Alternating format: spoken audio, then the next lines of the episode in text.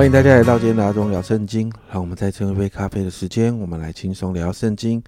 今天我们要读以弗所书的第三章，在一到十三节，保罗向以弗所地区的信徒们谈到，他就是为着这些外邦信徒，他才来做使徒哦。保罗谈到神把恩典给他，也把对外邦人传福音的这个职分给他，让他成为外邦人的使徒。保罗也说他深知福音的奥秘。五到六节，保罗谈到这个奥秘，这样说。这奥秘在以前的世代没有叫人知道，像如今借着圣灵启示他圣使徒和先知一样。这奥秘就是外邦人在基督耶稣里借着福音得以同为后世，同为一体，同盟应许。这里谈到这个奥秘，过去啊，只有使徒先知们透过圣灵的启示才能够知道，但是也模模糊糊的。那是什么奥秘？就是外邦人会透过耶稣得着福音哦。然后呢，就与以色列百姓这里说到的同为后世、同为一体、同盟应许。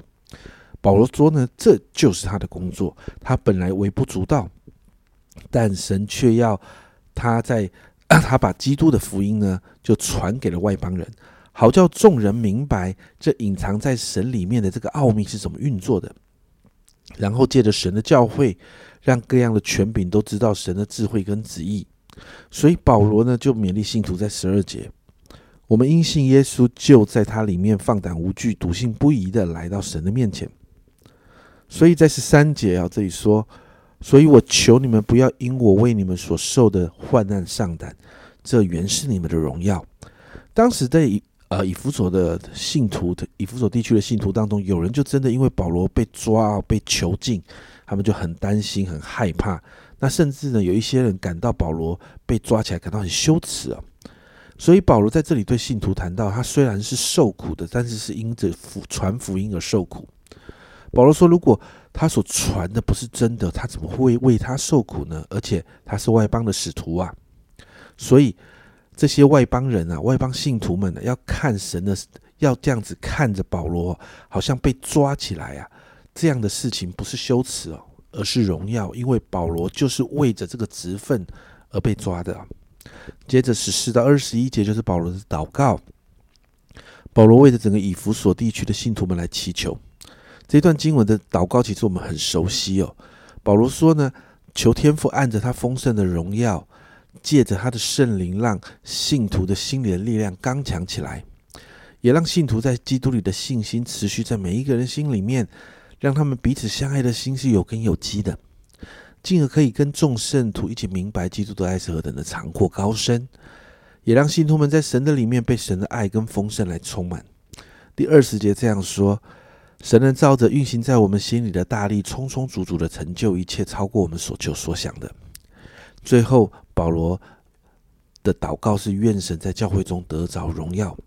家人们，这一段经文是我们很熟悉的经文，很多的牧者。也常常鼓励弟兄姐妹用这段经文为自己祝福。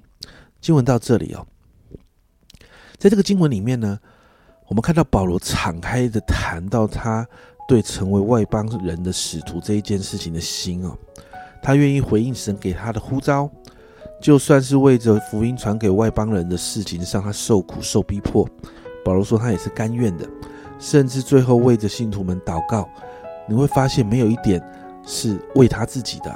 而是全然的祝福所有的信徒，然后期待的看见了神的神在教会中得到荣耀。家人们，这真是做牧者的榜样啊！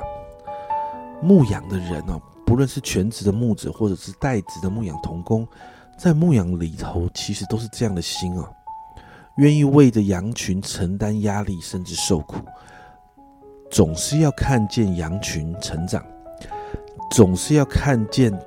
羊群经历在神里面的丰盛，总是要看见神的荣耀在他的教会当中出来。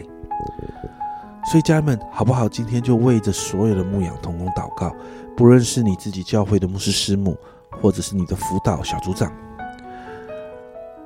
当牧者常常用十六到二十节为着羊群祷告的时候，好不好？家人们，我们今天也用同样的经文为着这些牧养我们的人祷告。让他们也真实的经历神，看见神的作为，好让他们的心在神的里面可以得到满足哦。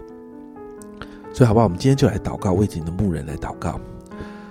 主啊，我真的向你来祷告，按着你丰盛的荣耀，借着你的圣灵，主啊，让我们当中所有做牧养的人心里的力量要刚强起来。抓抓，你让这些做牧养的人在基督耶稣里的信心，抓，那个信心是持续的，让我们常常啊，这些做牧养的人在你里头要有信心。抓，也让我们当中有充分的爱，那一份爱是有根有基的，可以继续来爱你，交付我们的羊群。抓，进而可以让我们与我们所牧养的羊群一起明白主耶稣你的爱是何等的长阔高深。主啊，主啊，也让我们常常在你的里面，主啊，这一群牧羊的人，主啊，牧羊的人在你的里面，常被你的爱来充满，主啊，被在你的爱的里面经历那个丰盛。主啊，主啊，真的最后祷告，主啊，主啊，你能照着所运行在所有牧羊的人的心里的大力，充充足足的成就一切，超过这些人所求所想的。主啊，愿你在你的教会得着所有的荣耀。谢谢主。这样祷告，奉耶稣基督的圣名求，阿门。家人们一定要常常为牧养你的人祷告，因为这一些人的心就是要看到你成长，这一些人的心总是要看见教会可以成长茁壮。所以好不好？真的每一天花一点时间为牧养你的人祷告祝福，因为他们很需要。这是阿忠聊圣经今天的分享，阿忠聊圣经，我们明天见。